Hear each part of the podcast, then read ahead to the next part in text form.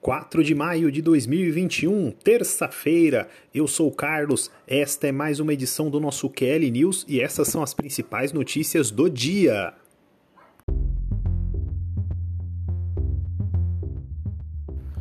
Fortaleza anuncia a contratação de novo técnico. Comebol suspende partidas na Colômbia. Grande Prêmio de Mônaco de Fórmula 1 irá receber público. Mourinho é o novo técnico da Roma. E Manchester City chega à primeira final da Champions em sua história.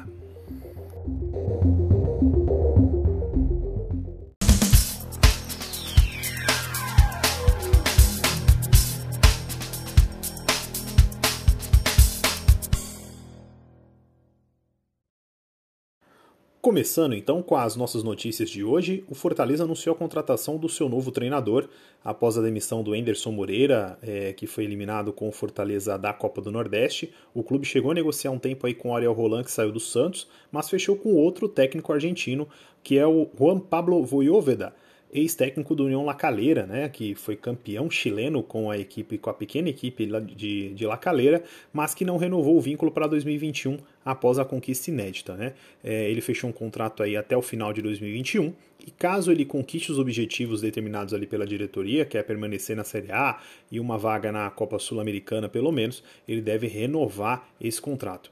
É, o Voivoda já chega aí com a disputa do Campeonato Cearense em andamento, a Série A que deve começar em pouco mais de 25, 20 dias aí. Tem o duelo de Copa do Brasil em junho, importantíssimo, contra o Ceará. E é, é, é, é o principal objetivo do clube aí, a manutenção da equipe na Série A. É, ele tem um grande trabalho, foi feito aí é, recentemente no União La Calera. Também foi técnico do Tajeres na, na eliminação do São Paulo na pré-Libertadores há duas temporadas atrás, então é um técnico já experiente e foi escolhido também pelo seu perfil ofensivo, um técnico que gosta de trabalhar bastante a bola, muita bola no chão, muito toque de bola, muito próximo daquilo que o Fortaleza fez durante praticamente duas temporadas com o Rogério Ceni. É muito interessante poder acompanhar o trabalho de um técnico numa equipe que nós não temos, não está nos grandes centros, né? Mas está apostando num técnico estrangeiro, como é o caso do Fortaleza, e a princípio parece casar com os objetivos da equipe. Eu, particularmente, torço muito para que o Voivoda dê um bom resultado e tanto Fortaleza quanto Ceará são duas equipes para a gente ficar de olho nessa próxima Série A do Campeonato Brasileiro. Guto Ferreira já com um trabalho já mais consistente há mais um tempo, com bons resultados aí do, do Ceará na Copa Sul-Americana e vantagem já na final da Copa do Nordeste contra o Bahia. E agora o Voivoda é, direto aí no, no time do Fortaleza. Boa sorte para o técnico argentino. E a Comebol anunciou na tarde dessa terça-feira o adiamento e mudança de local de três partidas é, que iam ocorrer na Colômbia, né, duas pela Libertadores, uma pela Copa Sul-Americana. Essas partidas tiveram seu local modificado e a data adiada devido aos protestos que estão ocorrendo lá muito fortes lá na Colômbia, é, envolvendo inclusive, é, lamentavelmente, feridos e alguns mortos também. Né, é, as partidas que iriam ocorrer na quarta-feira é, envolviam as equipes é, do La Equidad, da, da Colômbia, que ia receber o Lanús pela Copa Sul-Americana. O River Plate ia enfrentar o Independiente Santa Fé e o Argentino Júnior ia pegar o Atlético Nacional é, pela Libertadores. Então essas partidas elas foram modificadas, os três jogos foram para quinta-feira. O River vai encarar o Santa Fé é, às nove da noite na Nueva Olha, em Assunção, no estádio lá do Cerro Portenho.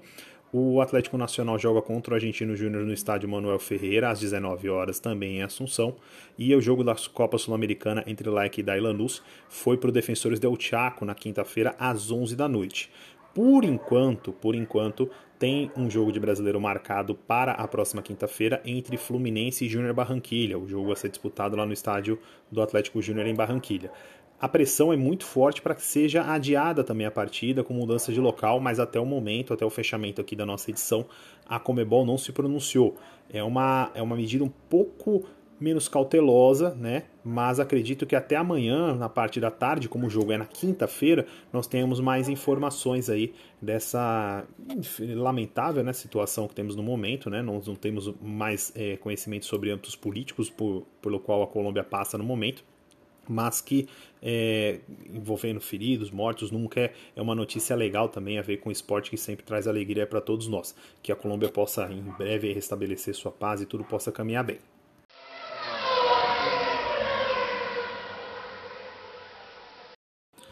E no mundo da velocidade, a Fórmula 1 anunciou hoje que o Grande Prêmio de Mônaco, a quinta etapa do Mundial de Pilotos desse ano, do Mundial de Fórmula 1, irá receber público. É o Grande Prêmio de Mônaco que não foi realizado em 2020 devido à pandemia da Covid-19, volta para o calendário desse ano como a quinta etapa, que vai ocorrer entre os dias 20 e 23 de maio vai voltar a receber público cerca de 40% do número total de espectadores, cerca de 7.500 pessoas. Todas essas pessoas que irão acessar ali é, o circuito para poder assistir a corrida irão realizar os testes ali de Covid, o PCR, todos com teste negativo, obviamente, para poder acessar é, e ter é, poder assistir a corrida. É, não é o primeiro caso de corrida da Fórmula 1, de etapa da Fórmula 1 que recebe público. O Bahrein recebeu também a, a uma, uma, uma, quantidade ali de público. E nessa semana nós temos o Grande Prêmio da Espanha, em Barcelona, que vai receber cerca de mil pessoas ainda. Então é um protocolo um pouco mais rígido, um pouco mais tranquilo que a Fórmula 1 vai tentando aos poucos em alguns países onde a pandemia vai se controlando um pouco mais, a vacinação vai se avançando. Né? Então, aos poucos, vai fazendo isso. A, a Fórmula 1 que já teve que ter mudanças aí no calendário dessa temporada. O Grande Prêmio do Canadá, por exemplo, não irá ocorrer mais uma vez devido à onda de Covid que assola lá o país da América do Norte. E o Grande Prêmio da Turquia irá substituir em junho. Vamos ver esse tradicionalíssimo Grande Prêmio de Mônaco recebendo um público e, novamente, as máquinas cortando ali o asfalto do Principado. E você que curte Fórmula 1, fica ligadinho aí no nosso feed do Instagram, também nos nossos canais aí no YouTube, também nas principais plataformas de podcast, que amanhã, quarta-feira, sai o episódio do Paddock QL sobre o Grande Prêmio de Portugal e também falando sobre o legado do nosso grande ídolo Ayrton Senna. Então fica ligadinho aí que amanhã tem coisa muito legal para você escutar. No futebol internacional, mais precisamente no futebol italiano, a Roma anunciou a contratação de José Mourinho como seu técnico para a próxima temporada.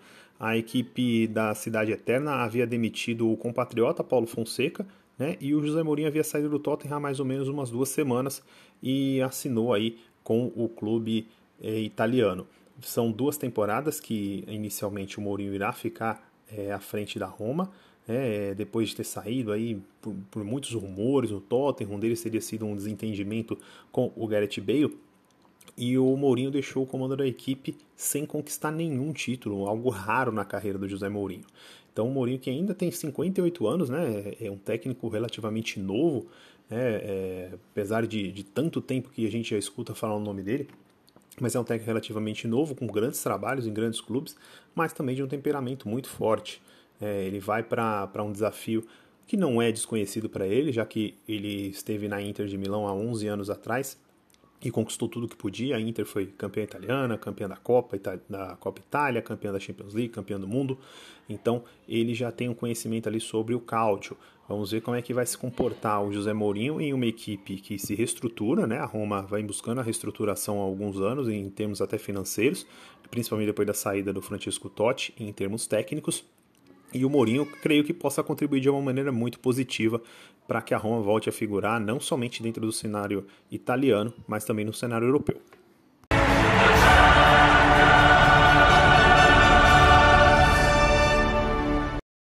E vamos falar de Champions League, vamos falar do time de Guardiola, Manchester City, que agora está na final da UEFA Champions League. O Manchester City venceu mais uma vez o Paris Saint-Germain, dessa vez no Etihad Stadium por 2 a 0, dois gols do Riyad Mahrez. É, o City foi senhor absoluto da partida em todos os momentos. Paris Saint-Germain que não pôde contar com o Mbappé lesionado, o Neymar muito bem marcado ali, uma partida excepcional do Fernandinho, do Gundogan ali na marcação, não permitindo com que o jogador brasileiro conseguisse criar algumas oportunidades, e o City foi cirúrgico nas oportunidades que teve, poderia até ter feito mais gols, mas os 2 a 0 ficaram de ótimo tamanho. O City fecha o placar agregado em 4 a 1 e vai a passos largos aí para a sua primeira final de Champions League, carimbou o passaporte aí rumo a Istambul. Agora o Manchester City aguarda. Né? Essa quarta-feira tem a segunda partida da semifinal entre Chelsea e Real Madrid. O primeiro jogo na Espanha 1 a 1 o Chelsea tem a vantagem no empate 0 a 0 o Real Madrid vantagem no empate 2 a 2 adiante, né, devido ao gol fora. 1 a 1 iremos para prorrogação e pênaltis na sequência. Quem vencer o jogo irá disputar a final em Istambul contra o Manchester City aí no próximo dia 29 de maio. O City, para mim, dos quatro times que estão na semifinal, é o melhor preparado. Então, creio que essa seja a melhor oportunidade que o Guardiola tem para, enfim, tirar essa zica da Champions, né? Que ele carrega há 10 anos, né? Foi campeão em 2011 com o Barcelona, aquele time espetacular. Agora chega mais uma vez aí na final em 2021 com o City. Creio que é o time mais preparado. Claro que do outro lado temos Chelsea e o Real Madrid com uma camisa pesadíssima, mas é um time muito bem organizado e muito bem preparado. Vamos ver o que, que vem aí de encontro pro Manchester City.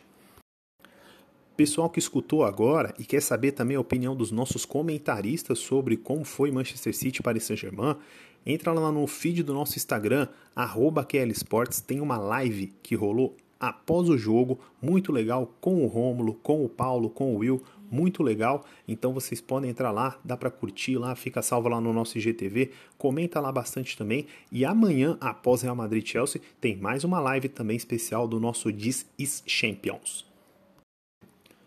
Ponto final no nosso QL News de hoje. Se você gostou da nossa edição de hoje, quer ouvir também as outras ou ouvir os nossos outros programas, procura lá no YouTube, QL Sports tem todos os nossos programas, toda a nossa programação, também nos principais aplicativos de podcast aí, Spotify, Anchor, é, tem o Deezer também, várias informações lá sobre os nossos programas, só procurar lá, curtam, compartilhem, comentem também que ajuda muito na nossa produção de conteúdo. Pessoal, até amanhã com mais uma edição do nosso Kelly News. Um abraço, se cuidem, valeu!